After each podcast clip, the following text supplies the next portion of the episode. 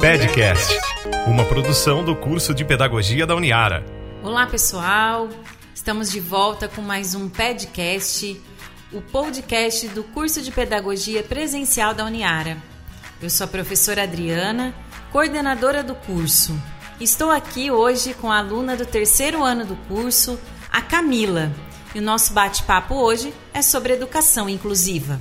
Olá, Camila, seja bem-vinda ao nosso podcast. É, a educação inclusiva é marcada por uma história de lutas e conquistas. Comente um pouco sobre isso. A educação inclusiva é um assunto um pouco quanto recente se pararmos para pensar na história em si. Até alguns anos atrás, o sistema educacional ele era dividido entre uma escola regular e uma escola especial. E só em 2015 foi aprovada uma lei que assegura a inclusão social das pessoas nos diferentes campos da sociedade. Antes disso, era de se notar a ausência das pessoas com deficiência nos ambientes da sociedade, tanto na escola como no trabalho e também nos espaços públicos. Isso porque elas eram excluídas e privadas da liberdade, fazendo com que eles próprios e alguns pais tivessem vergonha dos seus próprios filhos. Também era ausente a representação deles nos meios comunicativos, como nas imagens presentes em livros, nas imagens nos, nos anúncios e principalmente na televisão. Então, alguns meios como filme ou novela em si, a gente conseguia ver uma ausência dessas pessoas nesses meios que a maioria estavam que, que estavam presentes, né, e está até hoje presente na vida das pessoas. Ou seja, foram muitos anos de exclusão, mas de luta que resultaram agora nessa conquista da educação inclusiva, que eu acredito que seja uma conquista necessária e é o mínimo que a sociedade deve ter. Camila, é, e nesse sentido, a educação inclusiva caracteriza-se por uma escola para todos. O que significa isso? Escola para todos? O termo escola para todos significa integrar e educar todas as crianças dentro de um ambiente escolar. Desse jeito, o termo todos refere-se para as crianças com deficiência, com diferentes etnias, com transtornos, problemas de saúde, altas habilidades e diferentes origens socioeconômicas e culturais. E para você, Camila, enquanto estudante e professor em formação, considerando as suas experiências no estágio curricular, né, obrigatório, quais os desafios da educação inclusiva para você?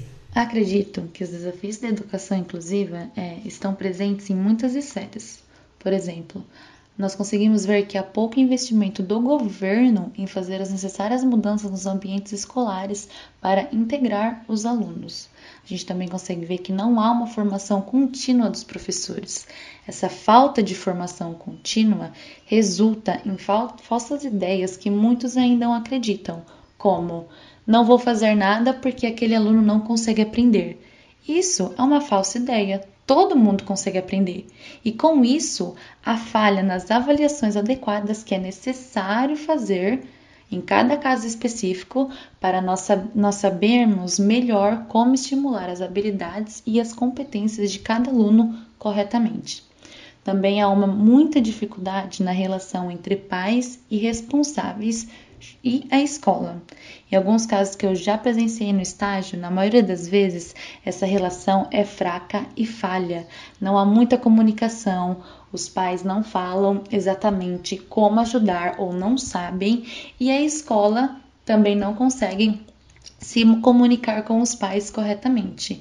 Então, essa falta de comunicação e de diálogo afeta o desenvolvimento e o acompanhamento da criança, infelizmente. E nesse momento de pandemia da Covid-19, tivemos muitas mudanças em relação à educação, é, principalmente no modelo remoto, em virtude das medidas de isolamento e distanciamento social.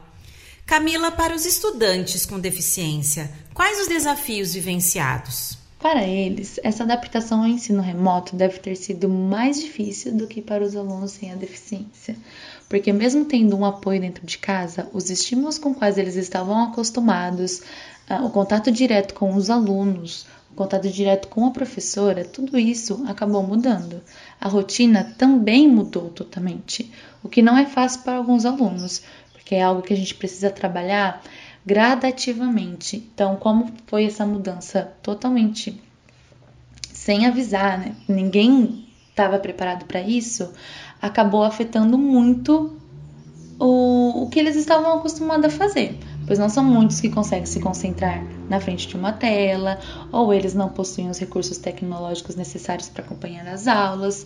Tem, teve alguns casos também que não teve uma adaptação necessária do material didático para eles conseguirem acompanhar junto com a sala, ou também a gente pode notar uma ausência de alguém em casa que esteja disponível para ajudá-lo ou ajudá-la da devida maneira ou até mesmo que saiba ajudar.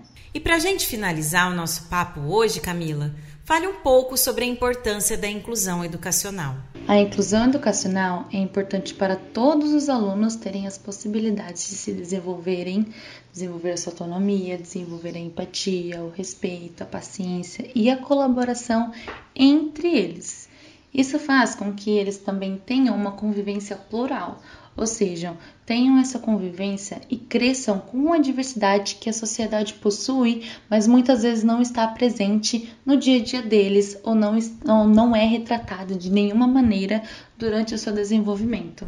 Muito bem, Camila, muito obrigada pela sua participação neste nosso podcast. E para você que deseja, que sonha em fazer curso de pedagogia, Mande sua mensagem para o WhatsApp 99715-5252 e tire suas dúvidas sobre o curso. O curso de Pedagogia da Uniara está com inscrições abertas para o nosso processo seletivo. Fique ligado nas nossas redes que em breve teremos um novo podcast, o podcast do curso de Pedagogia. Até mais! Você ouviu o Podcast, uma produção do curso de Pedagogia da Uniara.